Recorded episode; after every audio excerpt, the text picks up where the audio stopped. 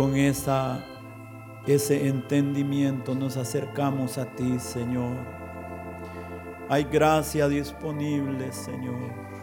Hay fuerza disponible, hay poder disponible. Oh Señor, en estos tiempos finales, derrama de tu gloria en nuestras vidas, Señor. Derrama del aceite divino, Señor. La unción sacerdotal, Señor. Sea derramada en este día, Señor. Sobre todo este cuerpo sobre todo este cuerpo de hijos tuyos, Señor. Derrama la unción de Aarón sobre este lugar, Señor, en este día.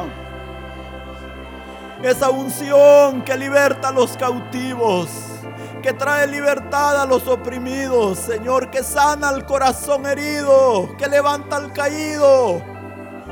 Señor, derrama la unción sacerdotal que reposaba sobre Samuel, Señor, en este día en medio de nosotros, Señor. Háblanos, háblanos, que no sea la carne, Señor, sino el espíritu de vida, el espíritu de gracia. Gracias Señor, gracias Señor, gracias Señor, gracias por la esperanza puesta delante de nosotros Señor, gracias.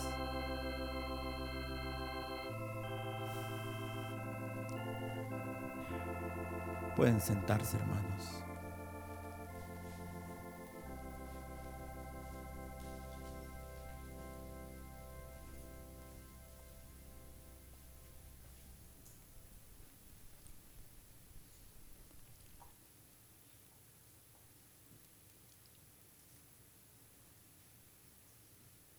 Hemos estado estudiando las fiestas de Jehová, tiempos divinamente establecidos, estaciones en las que Dios tenía una cita con su pueblo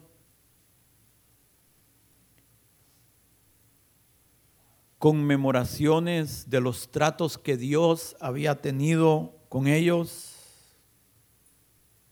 Ellos debían de celebrar las fiestas, recordar lo que Dios había hecho en, e, en sus vidas como nación. Señalaban eventos históricos de la iglesia del Antiguo Testamento. Pero también, también señalaban hacia adelante, hacia un mejor cumplimiento, hacia eventos que iban a tener una implicación, un cumplimiento en la historia, en la iglesia del Nuevo Testamento.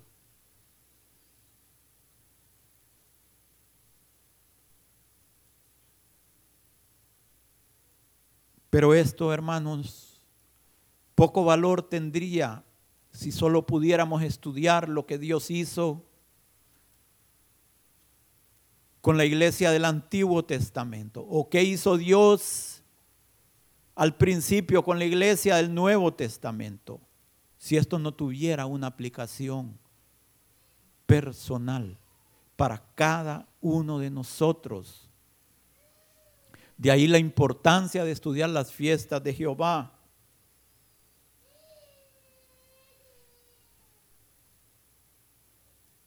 Son etapas de crecimiento progresivo en nuestra vida, en las cuales hay un trato específico de Dios en nosotros como individuos. Dios en su sabiduría ha ordenado circunstancias, eventos, situaciones para nuestra vida, para que todo obre para bien. para nuestro crecimiento y bendiciones eternas. Y estas etapas, estos tiempos, están en sus manos y no en las nuestras. Y qué bueno que están en sus manos y no en las nuestras. Porque nosotros ya tiempos hubiéramos abierto la cárcel.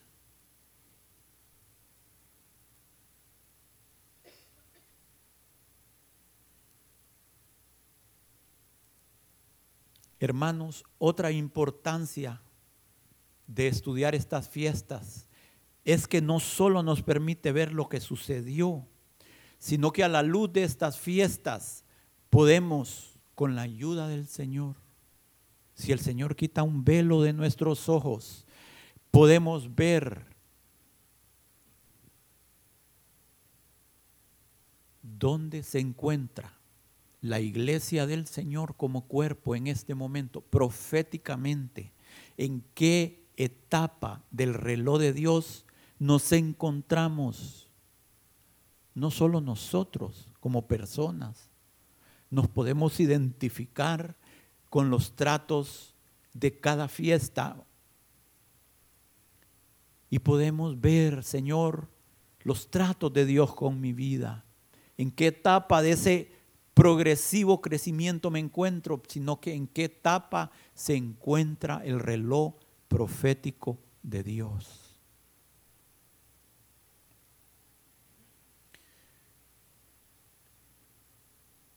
Inicialmente comenzamos con la Pascua.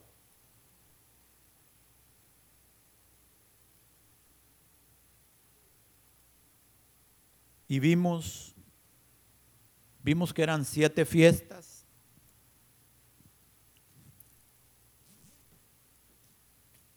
Y la primera de todas, hermanos, la Pascua, la Pascua Vimos históricamente lo, relacionado con la Pascua, con Israel natural, pero el cumplimiento de esa Pascua fue Cristo para su iglesia.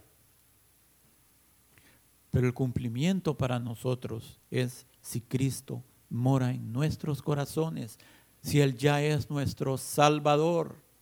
Esa es nuestra Pascua. Pero después de eso debemos proseguir y celebrar la fiesta de los panes sin levadura, la segunda fiesta, en la que somos llamados a limpiarnos de toda levadura, de toda contaminación, de pecado, de influencias que no nos convienen, de lo que no es verdadero, de toda maldad. Pero no solo eso, debemos de alimentarnos con esos panes y debemos entonces de alimentarnos, alimentarnos con su palabra, de lo verdadero, de lo puro. Luego Dios espera que prosigamos y celebremos la fiesta de las primicias, la cual tuvo el cumplimiento cuando el Señor resucitado se presentó delante del Padre como las primicias de los que murieron como el primer hombre que alcanzó la inmortalidad, que alcanzó lo que se había perdido en el Edén, para que todos nosotros podamos alcanzar eso.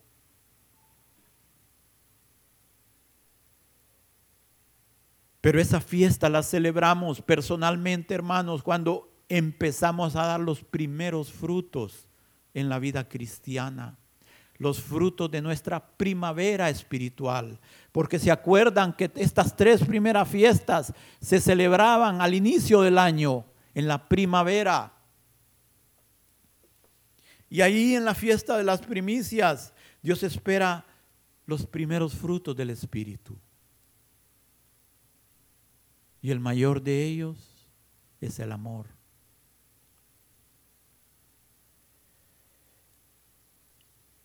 Y luego, después de eso, vimos Pentecostés, la cuarta fiesta. Celebramos en verano.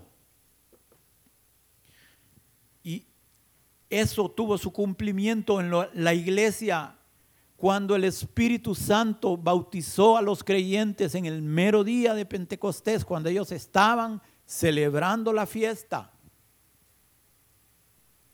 Pero en nuestra vida tiene un cumplimiento cuando tenemos encuentros profundos con Dios, experiencias que dejan una huella eterna en nosotros no solo el bautismo del Espíritu Santo, hermanos. Necesitamos experiencias, manifestaciones poderosas de Dios en nuestra vida. Experiencias que hagan que nunca seamos iguales.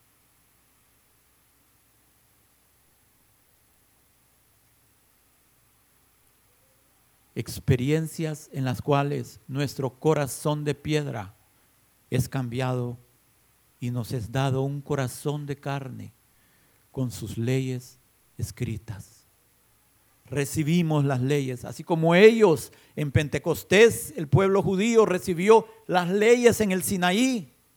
Nosotros, a ellos las recibieron en tablas de piedra, pero Dios quiere que nosotros las recibamos en un corazón tierno, obediente de carne.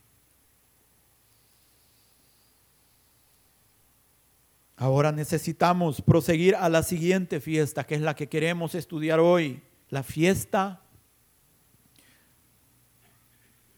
atrás, la fiesta de las trompetas. Estas tres primeras se celebraban en la primavera. Esta Pentecostés celebraba en verano, 50 días después de la Pascua. ¿Sí? Estas fiestas tuvieron un cumplimiento en la iglesia primitiva, hermanos. Pero a partir de esta fiesta, la que vamos a ver hoy, el cumplimiento ha iniciado con la iglesia del último tiempo, nosotros. Estas se celebraban, miren, las tres que faltan que veamos, se celebraban en el séptimo mes, en el último mes, en el mes de salida.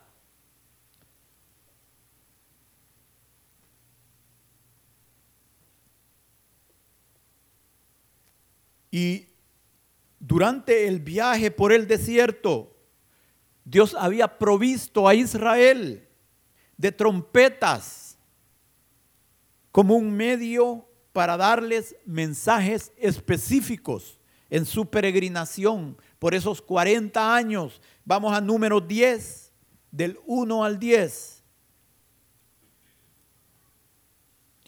Jehová habló a Moisés diciendo, hazte dos trompetas de plata, de obra de martillo las harás, las cuales te servirán para convocar la congregación y para hacer mover los campamentos.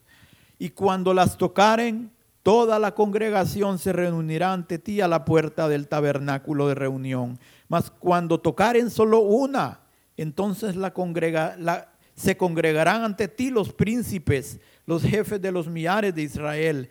Y cuando tocareis alarma, entonces moverán los campamentos de los que están acampados al oriente. Y cuando tocareis alarma la segunda vez, entonces moverán los campamentos de los que están acampados al sur. Alarma tocarán para sus partidas, pero para reunir la congregación tocaréis, mas no con sonido de alarma. Y los hijos de Aarón, los sacerdotes, tocarán las trompetas y las tendréis por estatuto perpetuo por vuestras generaciones. Y cuando saleres a la guerra en vuestra tierra contra el enemigo, os que os molestare, tocaréis alarma con las trompetas y seréis recordado por Jehová vuestro Dios y seréis salvos de vuestros enemigos. Y en el día de vuestra alegría, en vuestras solemnidades y en los principios de vuestros meses, tocaréis las trompetas sobre vuestros holocaustos y sobre los sacrificios de paz y os serán por memoria delante de vuestro Dios, yo Jehová vuestro Dios. Hermanos, mientras, mientras ellos estaban en el desierto, las trompetas tenían esas funciones.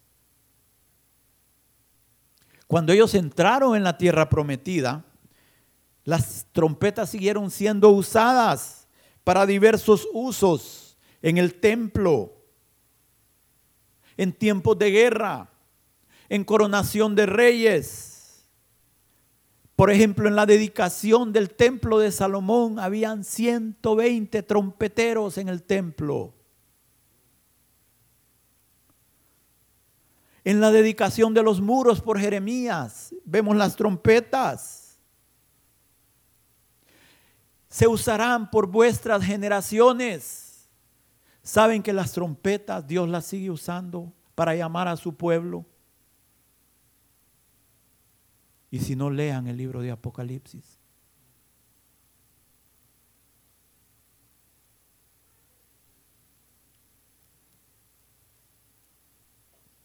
Las trompetas tenían el objetivo, hermanos, de convocar a toda la congregación y o a los líderes, de hacer mover a los campamentos, de avanzar, de dar alarma de guerra, de anunciar solemnidades. Estamos de fiesta, es tiempo de tocar las trompetas o de anunciar tiempos nuevos.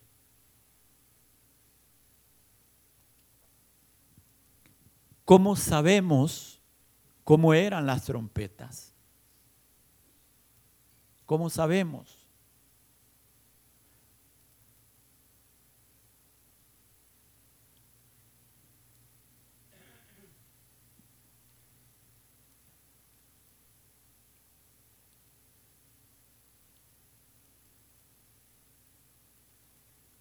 Así eran las trompetas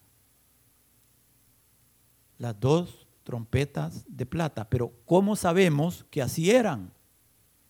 Hermanos, Dios es bueno. Quiero contarles algo.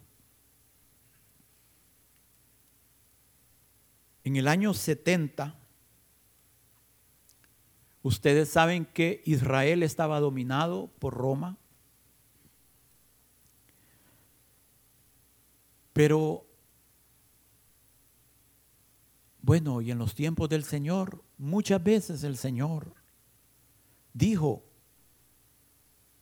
que esa casa iba a quedar desolada, que esa casa iba a quedar desierta.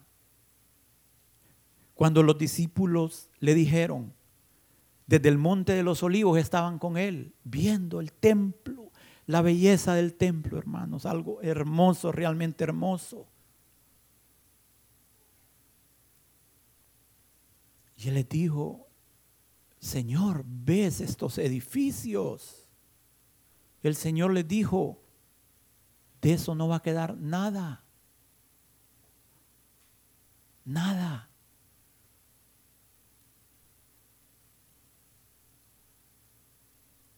Y en el año 70, 40 años después que ellos habían matado a su Salvador en Pascua, en una paz, durante la Pascua, el Señor fue ofrecido en una Pascua. Hubo una revuelta de los judíos.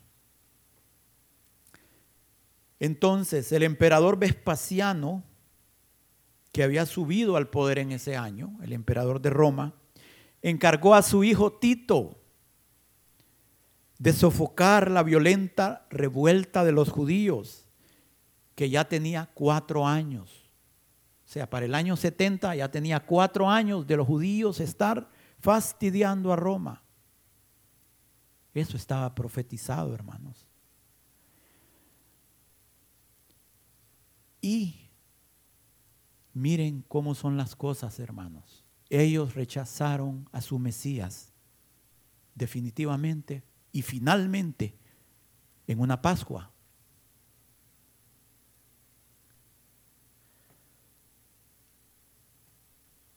Hermanos, Tito rodeó la ciudad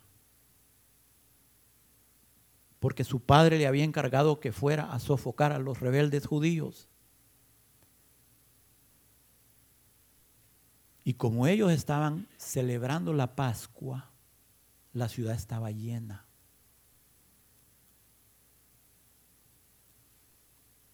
Después de cinco meses de asedio, Tito logró conquistar la ciudad. Esta es una representación de arte, lógicamente. Tito rodeó la ciudad. Tras cinco meses, él llegó a romper los muros. Hermanos, fue algo salvaje. Durante ese tiempo de asedio, de los que había tomado prisioneros, crucificaban 500 personas diarias a las afueras de Israel, en las afueras de Jerusalén, para que los que estaban adentro vieran 500 personas diarias crucificadas. Llegó un momento que no había más lugar donde poner una cruz. Fue algo salvaje. Según Josefo, que estaba allí, y que él fue el encargado de tratar de establecer negociaciones entre los romanos y los judíos. José fue un judío, un descendiente sacerdote judío. Él fue la persona encargada que los romanos mandaban para que fuera a, a negociar con los judíos. Pero no hubo manera. Josefo dejó escrito que cuando entraron los romanos murieron un millón cien mil judíos. Y cerca de cien mil fueron llevados como esclavos.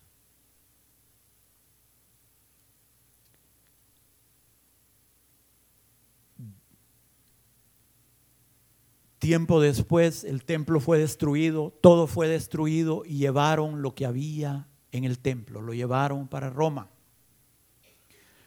Tiempo después, creo que fue 10 años después, Tito hizo un desfile en Roma y sacaron los tesoros del templo.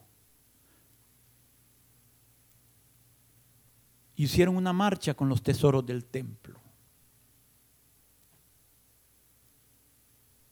Un año después, Tito estaba muerto.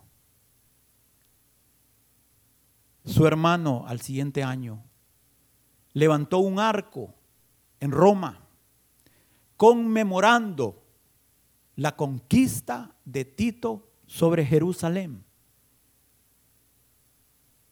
Pero allí el Señor nos dejó testimonio de algunas cosas. Veamos este arco, hermanos. Aquí cerquita, atrás del arco, está el Coliseo romano. En este arco, el hermano de Tito lo levantó como celebración, como recuerdo de la gran victoria, hermanos. Ellos conquistaron muchas naciones, pero solo de esta dejaron recuerdo. Y esto era normal. Si vemos en los palacios de los reyes de Asiria, de Babilonia, los restos que se han hallado, era normal que cuando un conquistador conquistaba una nación, dejara en piedras el recuerdo de su logro. Pero aquí en este arco, en esta área,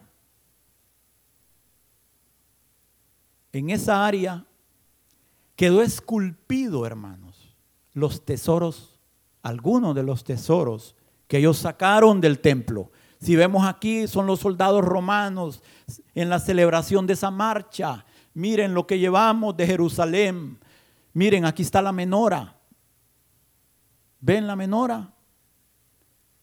El candelabro de siete brazos, sabemos exactamente cómo era por esto. Exactamente. Aquí está la mesa de los panes de la proposición y aquí están las dos trompetas.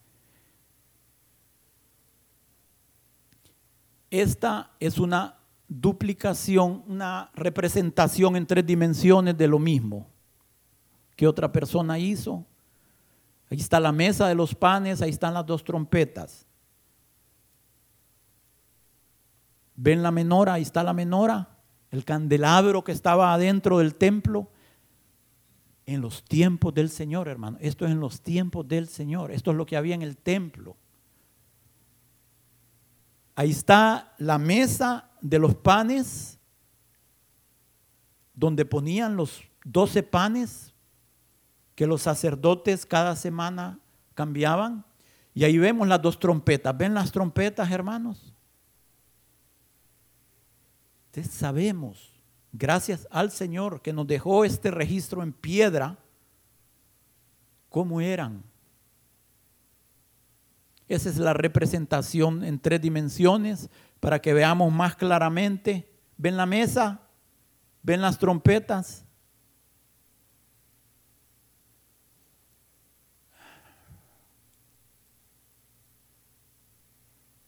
Eh,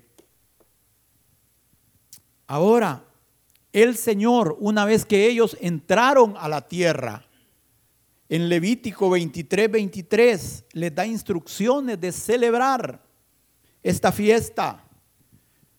Y habló Jehová a Moisés diciendo, habla a los hijos de Israel y diles, en el séptimo mes, al primero del mes, tendréis día de reposo una conmemoración al son de las trompetas y santa convocación. Ningún trabajo de siervos haréis y ofreceréis ofrenda encendida a Jehová. La celebración de esta fiesta, hermanos, era el primero del séptimo mes, era el inicio del último mes, el inicio de la última etapa de la salida del año.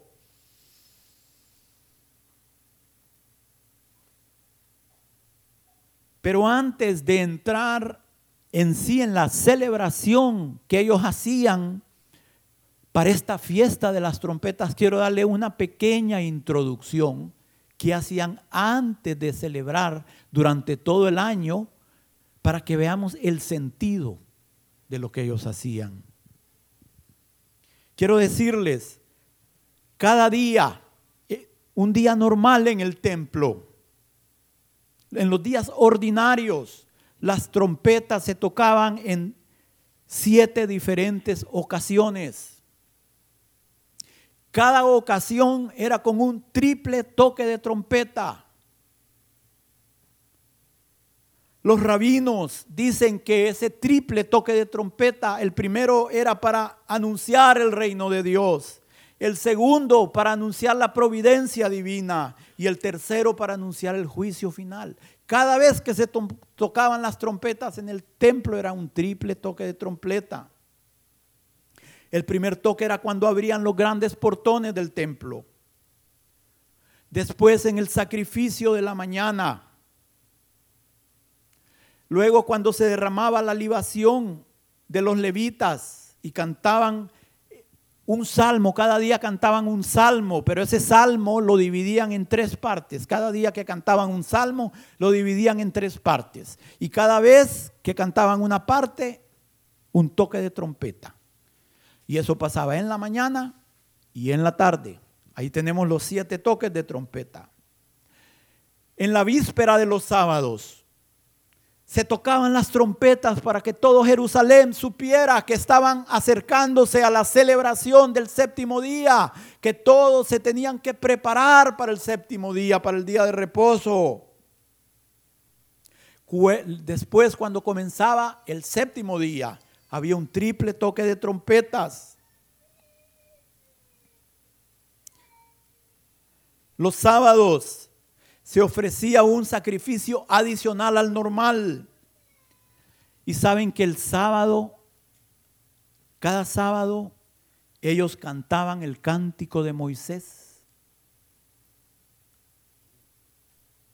Pero no lo cantaban de un solo, el cántico de Moisés que aparece en el Antiguo Testamento. Cuando salieron del Mar Rojo, ¿se acuerdan?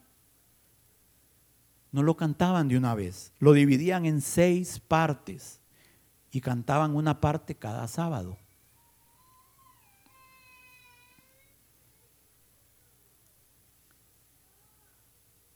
Por eso vemos en Apocalipsis, hermanos, aquellos que están cantando el cántico de Moisés. Vemos a una iglesia en un día de reposo. Vemos, han leído Apocalipsis y cantaban el cántico de Moisés. Eso es lo que ellos hacían el sábado. Una iglesia victoriosa. De aquel lado del cielo ya. Nosotros estamos de este lado. Pero veamos, hermanos, para que entendamos lo que ellos hacían el séptimo mes, veamos lo que hacían cada mes.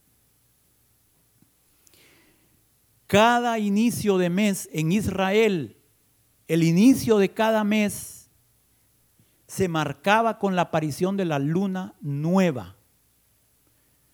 ¿Qué es la luna nueva? Pongamos ahí la filmina.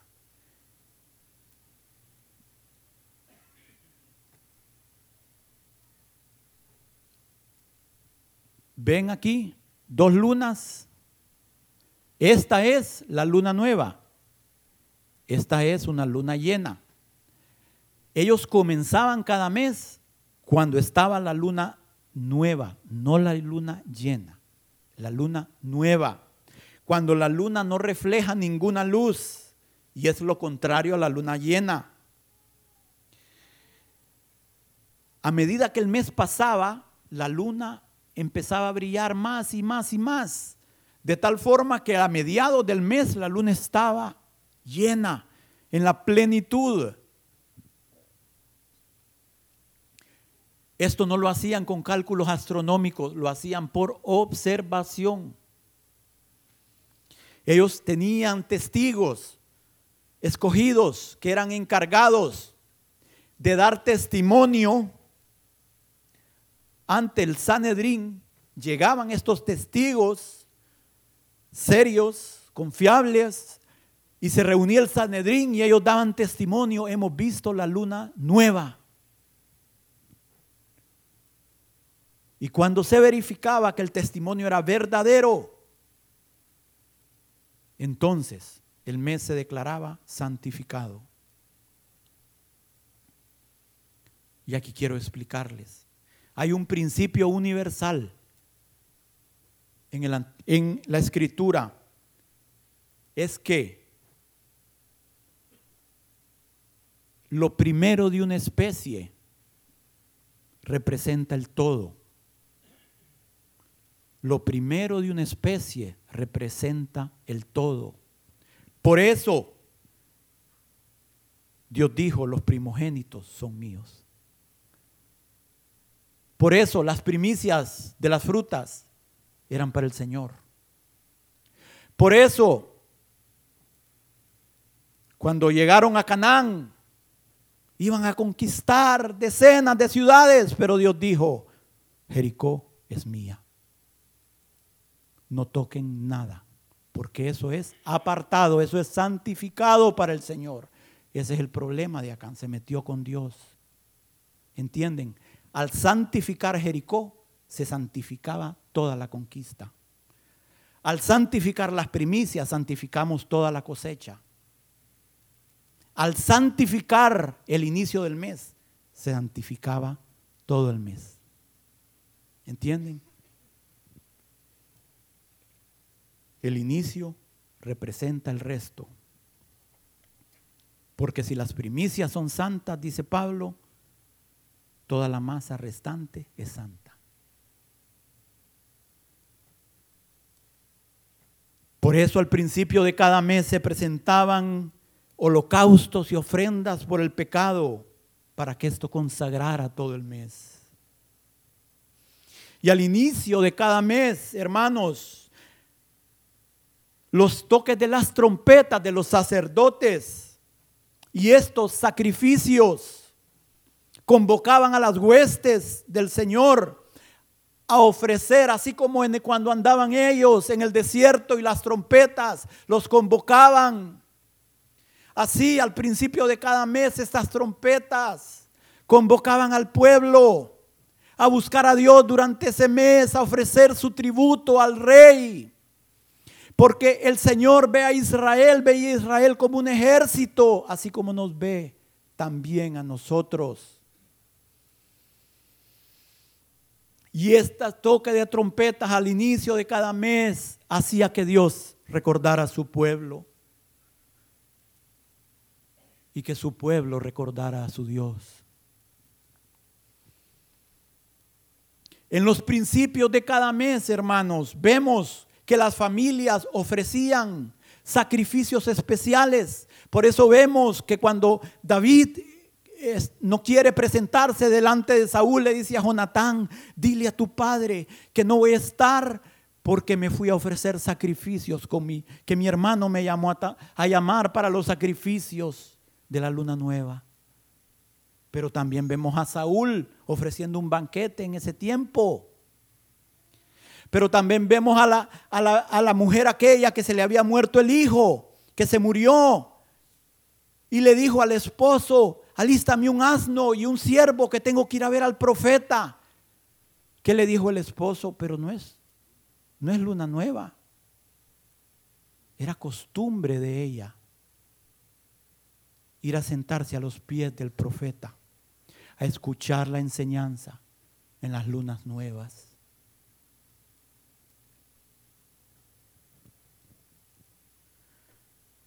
Y ahora, hermanos, en el mes Séptimo, ustedes saben que el Señor les había dado seis días y el Shabbat, el sábado, era el día de reposo, era el día que es especial de la semana. Y lo que el sábado era para la semana, lo era este mes para los meses del año.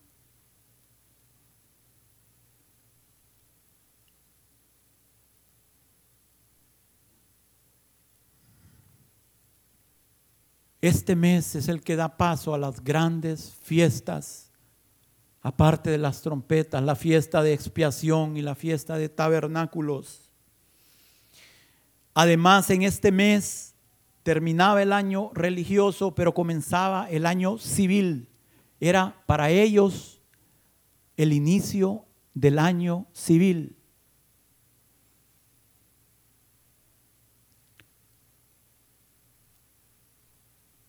Los años se contaban a partir de este día.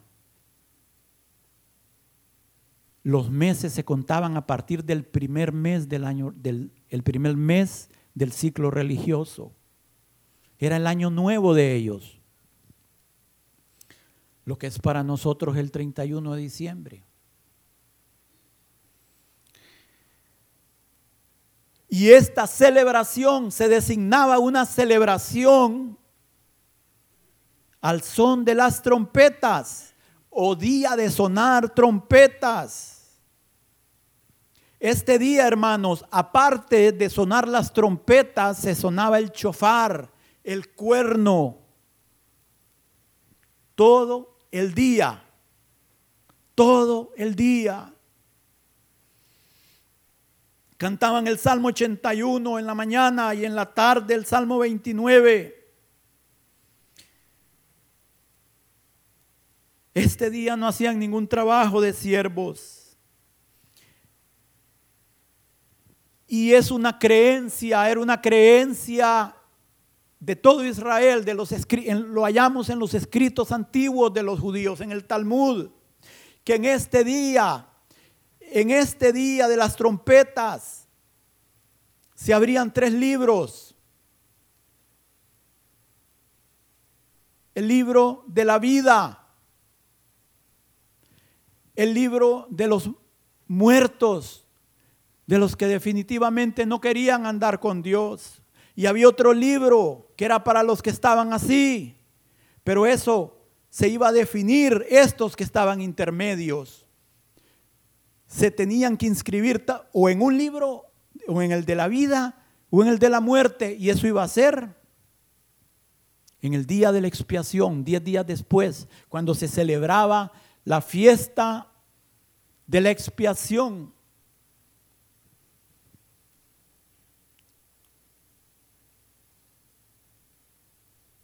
Por tanto, esos diez días hasta el día de la expiación era un tiempo para buscar arrepentimiento. Era un tiempo para buscar de Dios. Era un tiempo para volver el corazón de Dios, el corazón a Dios para que tu nombre pudiera ser inscrito en el día de la expiación, en el libro de la vida.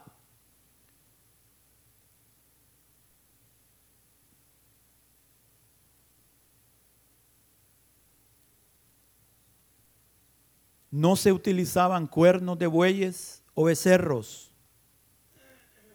porque básicamente el chofar es un cuerno de un animal. No se utilizaban los de buey, los cuernos de bueyes o becerros para no recordar a Dios el pecado del becerro de oro en el Sinaí. ¿Se acuerdan que habían levantado un becerro? Se usaban cuernos de antílope rectos, pero más que nada se usaban los cuernos retorcidos de carnero. ¿Por qué? Porque decían los judíos que había sido en ese día en que Abraham había ofrecido a su hijo y Dios había provisto un carnero, hermanos, como sustituto. Y ellos querían que Dios se recordara del sacrificio de Isaac tocando cuernos de carnero.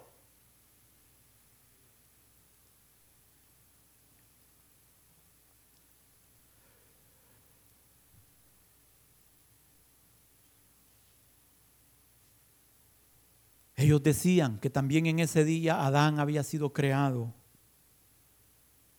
sobre el monte de Moriah, donde ahí mismo Abraham ofreció a su hijo. Y ellos decían que en ese mismo día Adán había pecado y se había arrepentido.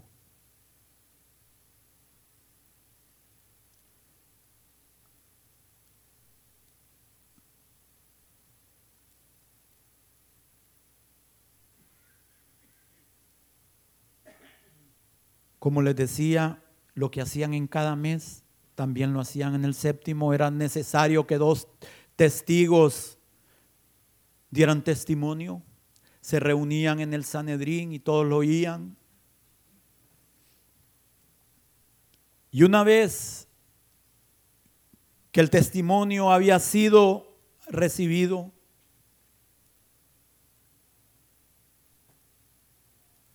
una vez que el testimonio había sido recibido, salía el sacerdote y les decía, es santificado.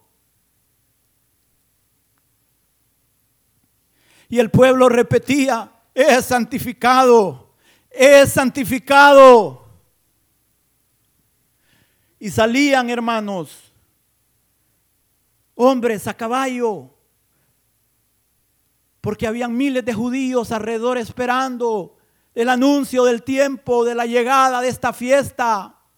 Salían a dar las noticias.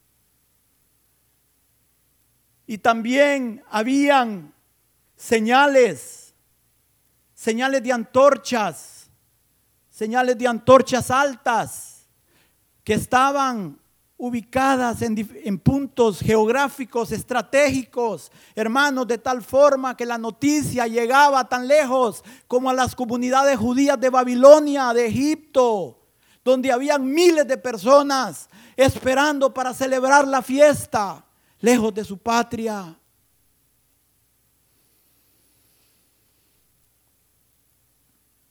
Los que tocaban, hermanos, en el templo los cuernos, Aquí hay trompeta y trompeta y aquí hay un cuerno en medio. Pero no solo dos trompetas. Podían haber hasta 120 trompetas. No más de 120, porque era el número que Salomón había usado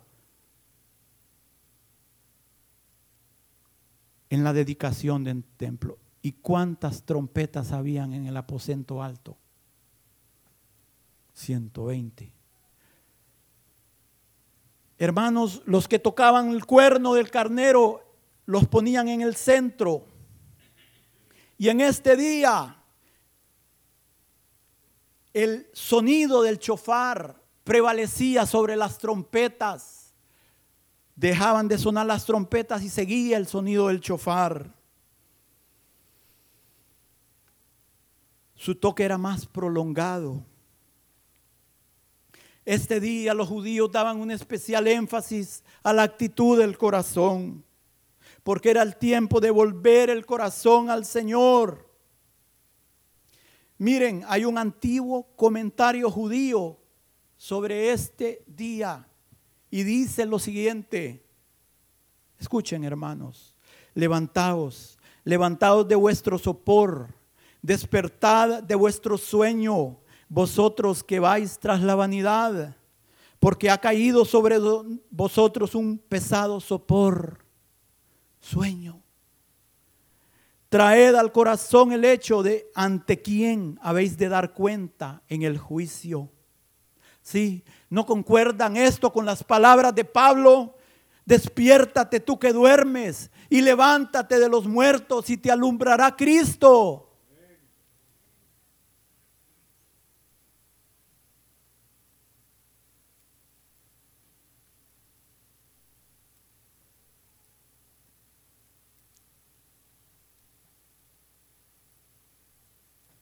Hermanos, en toda la escritura, las trompetas nos hablan de un anuncio, de un mensaje entendible para el cuerpo. Isaías 58.1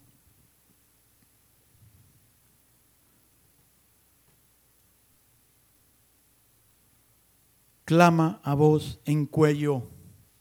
No te detengas, alza tu voz como trompeta y anuncia a mi pueblo su rebelión y a la casa de Jacob su pecado.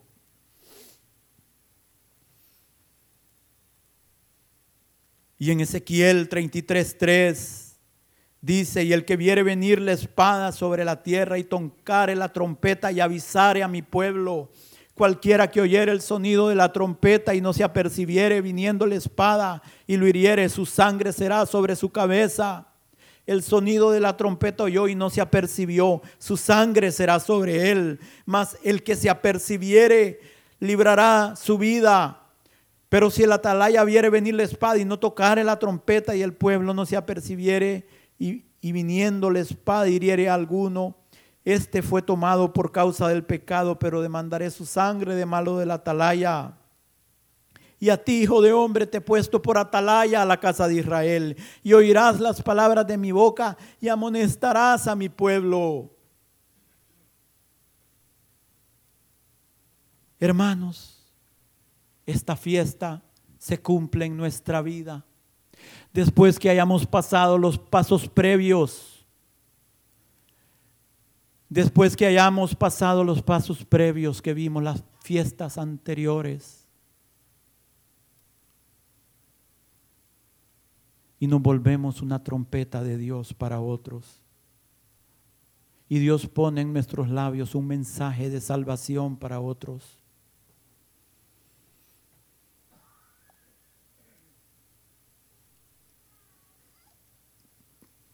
Quisiéramos ser trompetas de Dios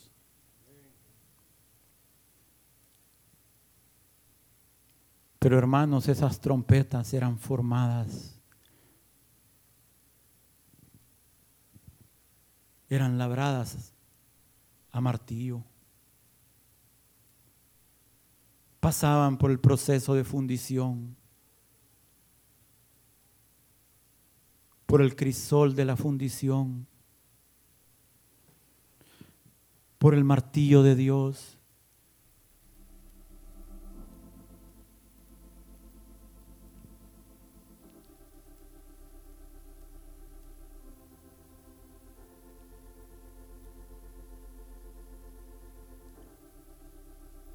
Nos volvemos trompetas cuando tenemos un mensaje claro de Dios, cuando no es incierto,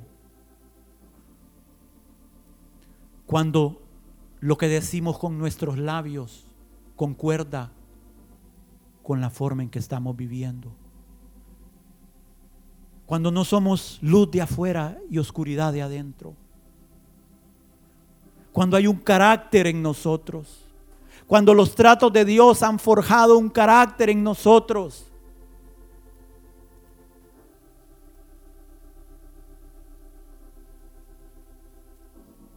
Cuando decimos lo mismo con nuestra vida y con nuestros labios.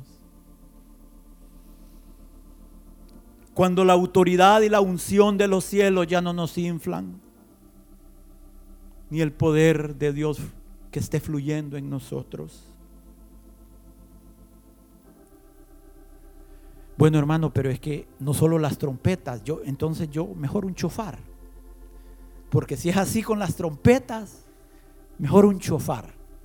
Más sencillo, no, no hay fundición, no hay nada. Pero hermanos, para hacer un chofar también había un proceso.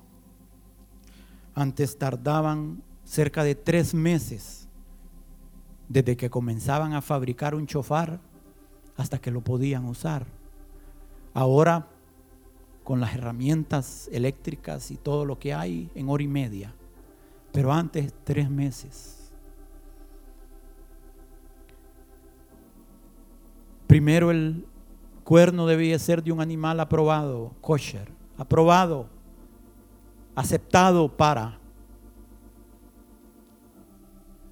Luego, fíjense que el cuerno tiene que ser golpeado para que salga el cartílago que hay adentro. Eso no sirve para nada. La carne no sirve para nada.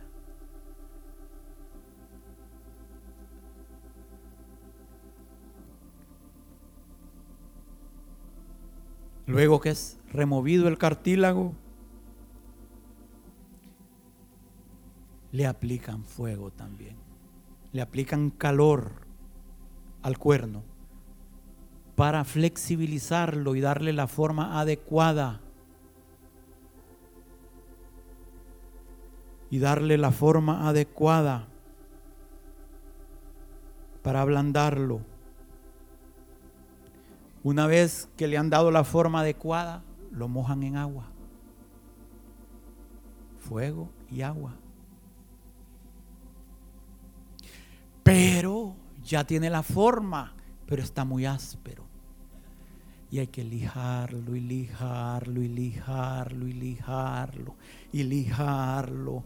Y mis hermanitos me están lijando para que sea elegante y bello. Después le tienen que abrir un hoyo en el centro para que el aire, el espíritu pueda fluir. Él fue traspasado primero, hermanos. Y después le dan la segunda pulida. Hasta que quede brillante y bello como es digno para el trabajo que va a hacer. y antes de que salga son probados. Hermanos, quiero decirles algo. Las fiestas anteriores no tuvieron un cumplimiento en la iglesia. Tuvieron un cumplimiento en la primera iglesia. A partir de esta fecha, a partir de esta fiesta, los cumplimientos son en la iglesia del último tiempo.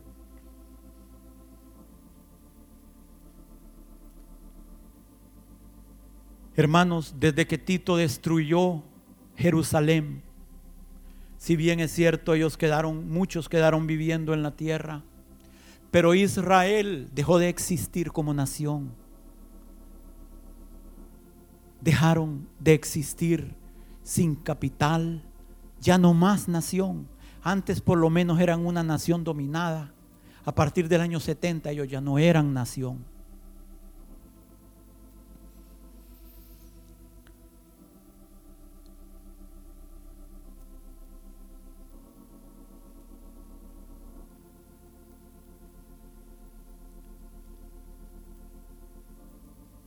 Cuando el Señor les dice, les está hablando a sus discípulos sobre la segunda venida, Él les dice en Mateo 24, ellos le preguntan, Señor, Mateo 24, 3, y estando él sentado en el monte de los olivos, los discípulos se acercaron aparte diciendo, dinos, ¿cuándo serán estas cosas? ¿Y qué señal habrá de tu venida y del fin del siglo, del mes de salida? ¿Qué señal tendremos? Y en el versículo 32 y 34, Él les dice, de la higuera aprended la parábola, cuando ya su rama está tierna. Hermanos, ellos sabían, esto no se requiere una profunda interpretación teológica, escatológica, etcétera. Cualquier israelita sabía que la higuera les estaba hablando de ellos, de Israel. Cuando vean que esta nación vuelve a empezar a echar ramas tiernas, sepan que el tiempo de mi venida está a la puerta.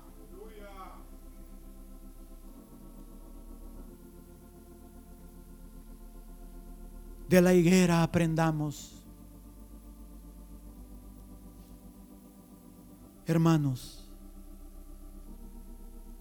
en 1947, la trompeta, el chofar de Dios se volvió a escuchar.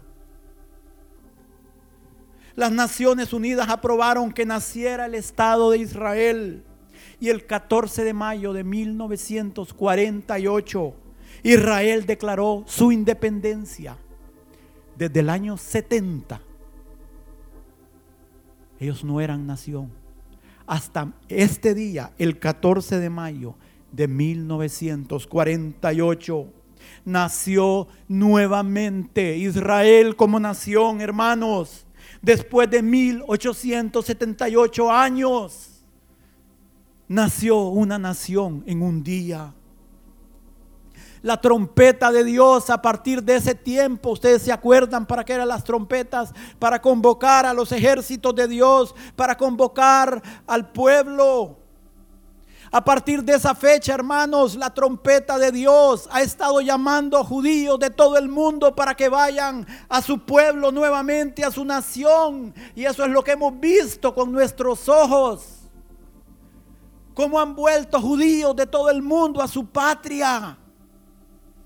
Y ahora Israel ya no tiene la rama tierna, ya es una nación madura, poderosa.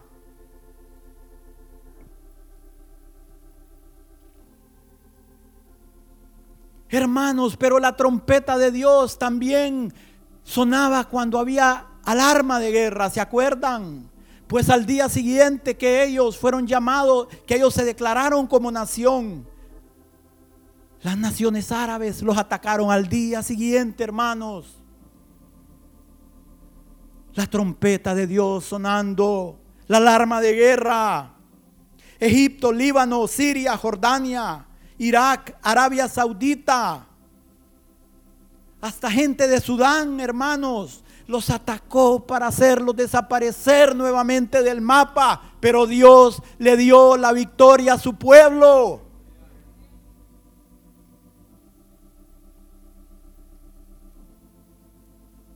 Igualmente a partir de 1900, porque primero es lo físico y después lo espiritual, a partir de 1948, muchos de los... A partir de 1948 empezó a sonar la trompeta también en lo espiritual. Muchos de los que hoy son grandes ministerios de la iglesia fueron formados a partir de esa fecha.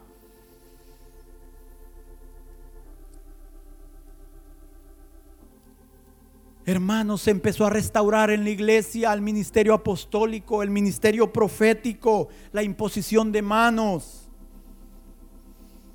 Hermanos, todo esto anunciando un nuevo día, el último día, el último mes del año, en la cual la iglesia debe avanzar para las siguientes fiestas que tenemos delante. Hermanos, y quiero que rápidamente veamos, lamentablemente el tiempo nos afecta, pero tratemos brevemente de ver lo que falta. Es importante.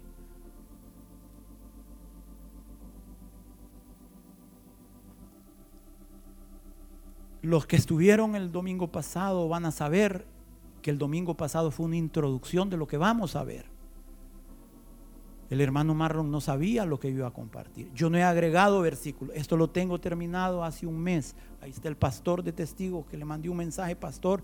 Ya terminé los dos siguientes mensajes. Ahí te vamos a programar. Bueno, así es Dios. Veamos. Vamos a ver, hermanos. Daniel 12:4. Veamos otras señales de la inminente venida del Señor. Daniel 12:4, pero tú Daniel cierra las palabras de y el libro hasta el tiempo del fin. Hasta el tiempo del fin. Muchos correrán de aquí para allá y la ciencia aumentará. Y esa palabra, muchos correrán, es la misma palabra que muchos viajarán de aquí para allá. Hermanos, por miles y miles de años, cuatro mil años antes del Señor, hasta el año de 1800, por cuatro mil ochocientos años, el hombre viajó en mula, en bestia, en camello, a pie. Y si le iba bien en carretas jalado por bestias. Y si viajaba por mar, por barcos impulsados por esclavos o por el viento. Miles de años. Fue hasta finales de los 1800 que se inventaron el motor de vapor, y los motores de combustión interna. Los barcos empezaron a viajar de aquí para allá con mayor velocidad. Fue en 1903, hace 100 años, 113 años, 1903, el primer viaje de los hermanos Wright en el aquel aeroplano. Pero poco a poco fue evolucionando. Pero fue hasta hace 60 años, a finales de la Segunda Guerra Mundial, que se inventaron los motores de propulsión a chorro. Que realmente, hermano, los viajes, la gente puede viajar de aquí para allá. Usted puede estar en Nueva York y en horas estar en Alemania o en Francia.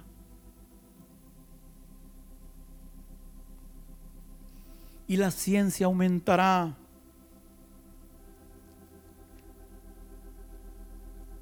Hermanos, hasta 1750 los entendidos en esto dicen que el aumento de la ciencia era de lento, lento, lento.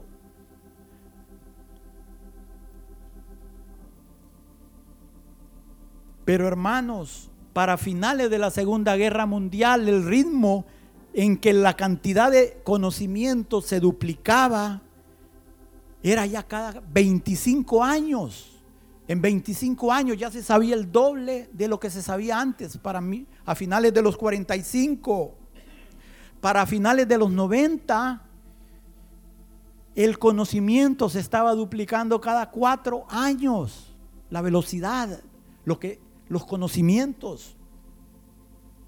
Ahorita estiman que el conocimiento, debido a las conexiones de Internet, todo está interconectado interconectado, se está duplicando cada 18 meses. Y para el 2020 estiman que cada 73 días el conocimiento va a estar duplicado y la IBM dice que va a llegar a duplicarse cada 12 horas.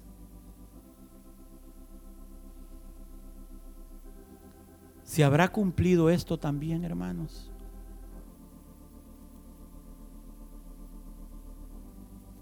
Más como en los días de Noé, ¿Qué pasaba en los días de Noé? Violencia. Violencia. Más como en los días de Lot, saben que este mundo se está volviendo una Sodoma. ¿O no lo ha visto, hermano? ¿O no vio el arco iris brillando en la Casa Blanca? ¿No lo vio cuando Obama dejó las luces, apagó todas las luces y en conmemoración de la aprobación del matrimonio gay, la Casa Blanca fue iluminada con un arco iris. lamentablemente no es el arco iris de Noé. Es el arco iris del juicio.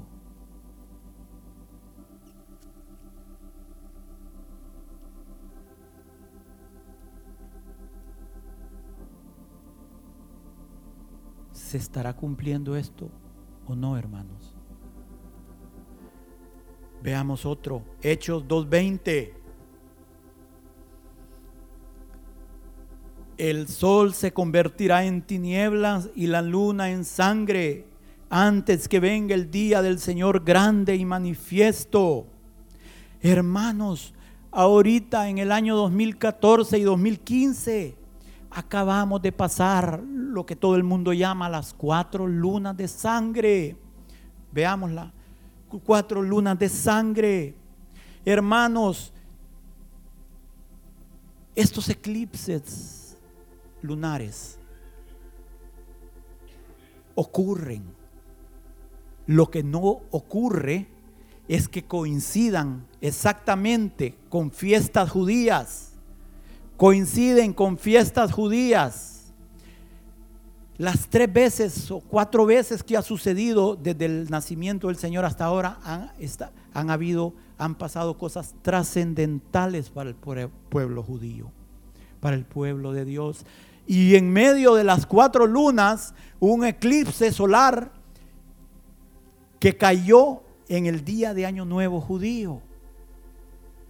Y dicen los sabios judíos que cuando pasa esto en la luna es una advertencia para Israel, pero cuando pasa esto con el sol es una advertencia para los gentiles.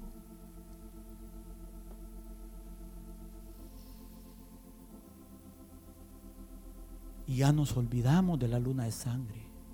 Esto no es de moda, hermanos. Tenemos que estar con la mirada puesta en lo que está sucediendo delante de nuestros ojos. Pero estamos como en los días de Noé, comiendo y bebiendo, hasta que empiezan a caer las primeras gotas. ¡Ay, qué linda el agua! ¡Ey, qué macizo! Uh. Y se oye la puerta del arca cerrándose.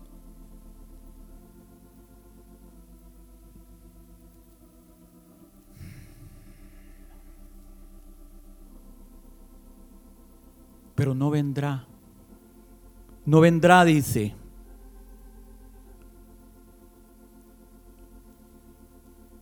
Segunda de Tesalonicenses 2.3.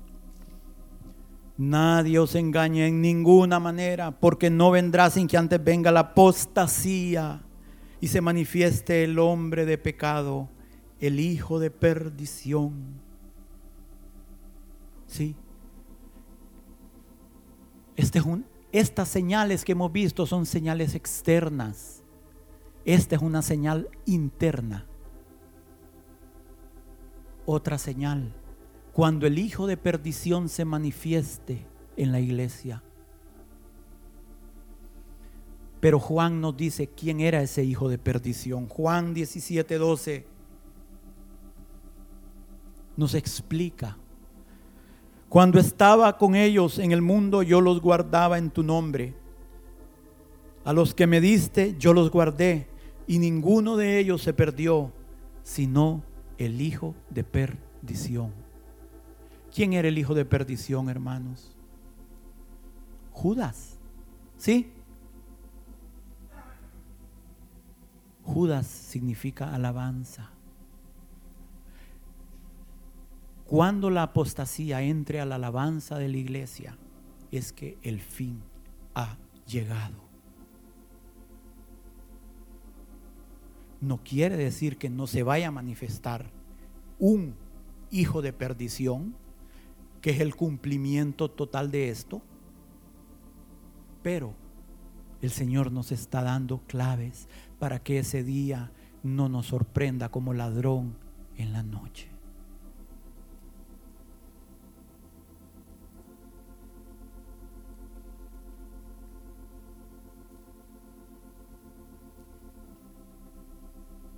Y la última señal que el Señor nos da es esta. Lucas 21:20. Escuchen hermanos, miren, la primer señal que el Señor les da es esta. Cuando vean a Jerusalén, cuando ya su rama esté tierna, sepan que el fin ha iniciado. Esa es la primer señal de Israel. Pero aquí les da la otra señal. Son dos señales. Lucas 21, 20. Pero cuando vieres a Jerusalén rodeada de ejércitos, sabed entonces que su destrucción ha llegado. La otra señal, hermanos, cuando veamos que Jerusalén esté siendo atacada, destruida, cuando estén lloviendo misiles sobre ella.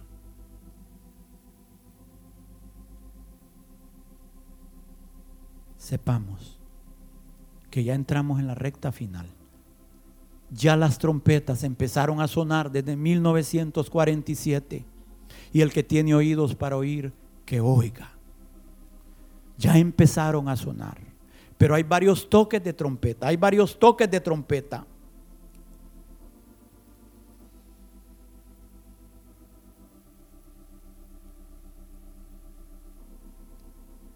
Saben que en el último toque de trompeta van a pasar cosas preciosas.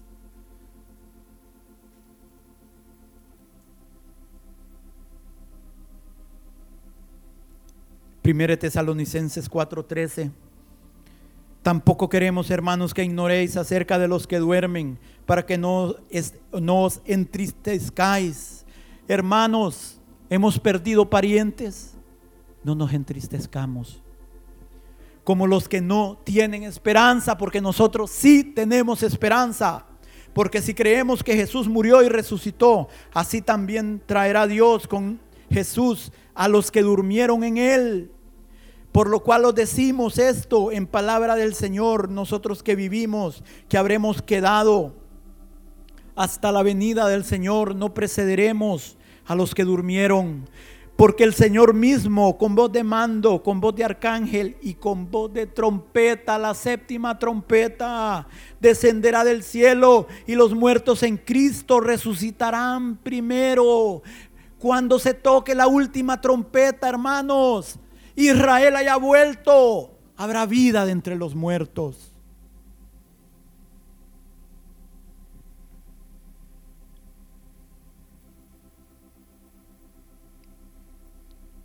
Luego nosotros los que vivimos, los que hayamos quedado, seremos arrebatados juntamente con ellos en las nubes para recibir al Señor en el aire y así estaremos siempre con el Señor.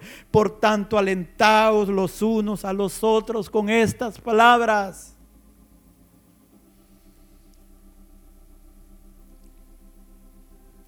Y rápidamente 1 Corintios 15, 51.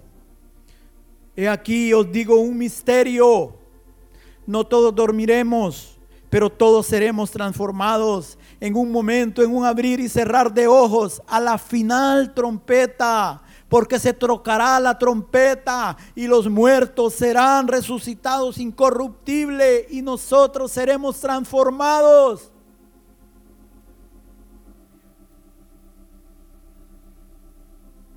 Yo quiero, hermanos, que por unos minutos escuchemos el sonido típico del chofar. Unos minutos. Quiero que escuchemos. Escuchen. Este es el chofar judío sonando.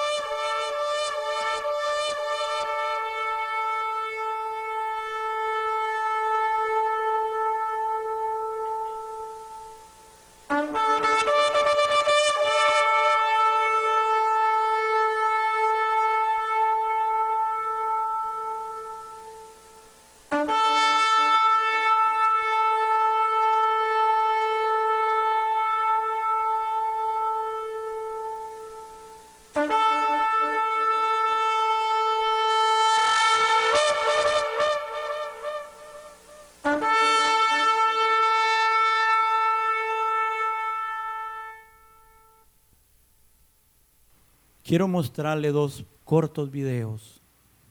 Si vemos estos videos sin el entendimiento de esto, de esta fiesta, tal vez no tenga mucho sentido.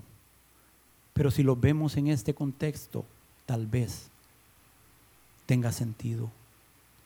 Durante los últimos 10 años, en diferentes regiones del mundo, se han estado escuchando sonidos de trompeta. Se han estado oyendo sonidos raros en el cielo, en diferentes lados, en Canadá, en Alemania, en Ucrania, en Bielorrusia, en Marruecos, en Estados Unidos. Y este mes, este mes, perdón, el mes pasado, en Jerusalén y en Santiago de Chile, por todo el mundo, se están escuchando sonidos. Pongamos el segundo. Este video salió en un diario inglés.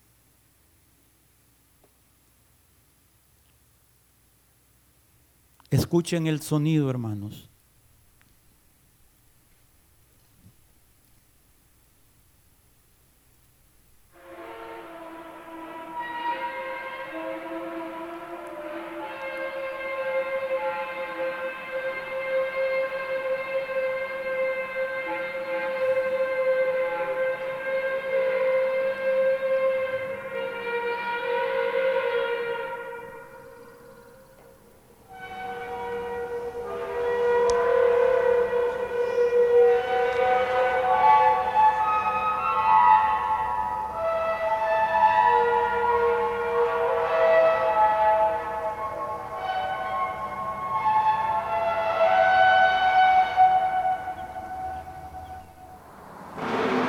En otro lugar, eso es en Australia.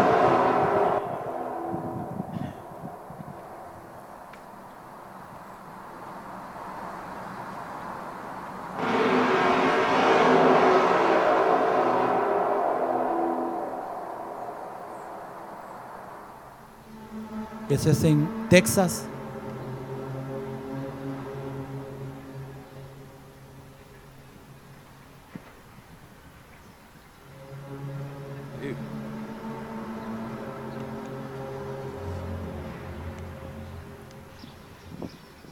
guys hear that?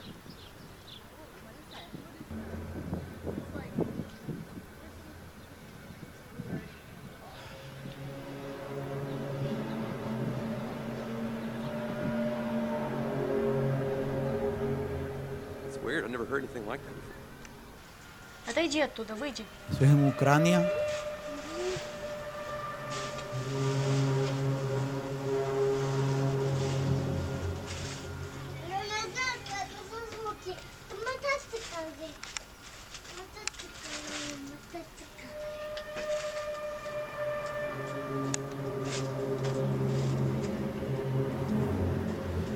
De diferentes lugares. Pongamos el último, el último, el último video. Esto es en Jerusalén el mes pasado.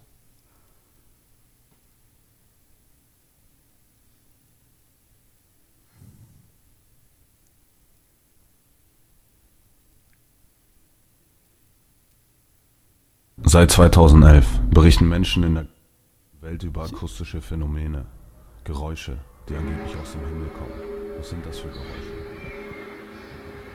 Se formó un círculo en el cielo de nubes. ¿Me vas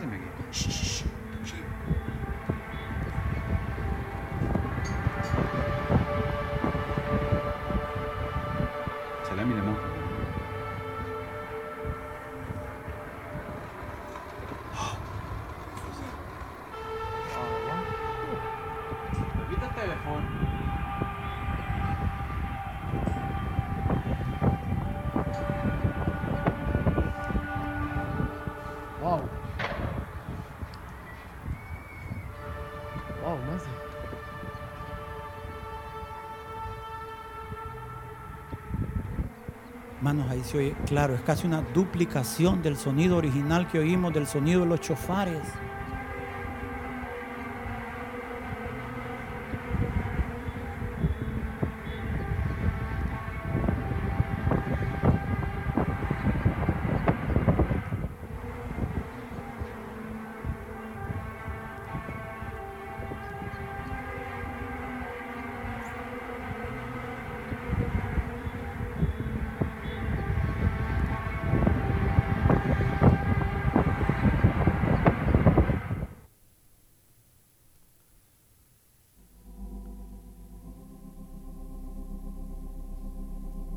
Tiene oídos para oír, que oiga. En el video hay un video del Santiago de Chile, ahorita. Hay como 200 personas. Todos así.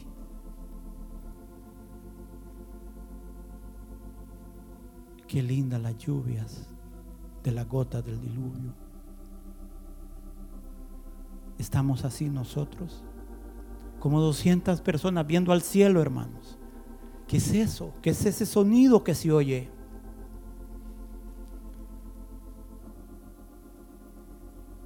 Hermanos, desde 1947 la, la trompeta de Dios está sonando. Es tiempo de despertarnos del sueño. Es tiempo de buscar arrepentimiento. Es tiempo de buscar gracia para que cuando necesitemos el oportuno socorro lo encontremos. Hermano, si tú esperas hasta que veas a Jerusalén rodeada de ejércitos, es posible que ya sea tarde.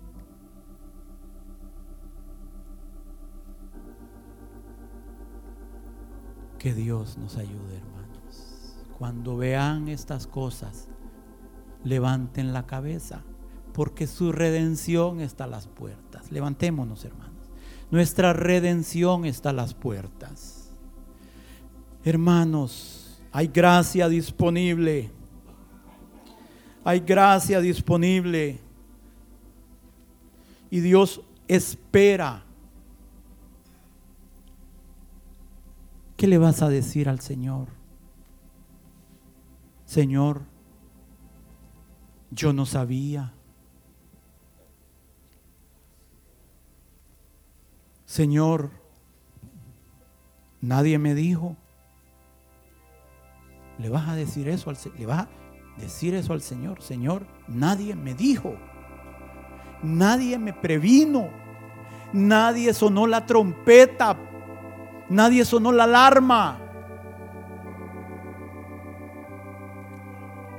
Hermanos, levantemos nuestros ojos al cielo, no como esos que no saben lo que está pasando, sino como los que sabemos que el novio viene. Ya se oyen las trompetas que anuncian, he aquí, viene el novio, salid a recibirle. Oh, deje la novia el tálamo. Deje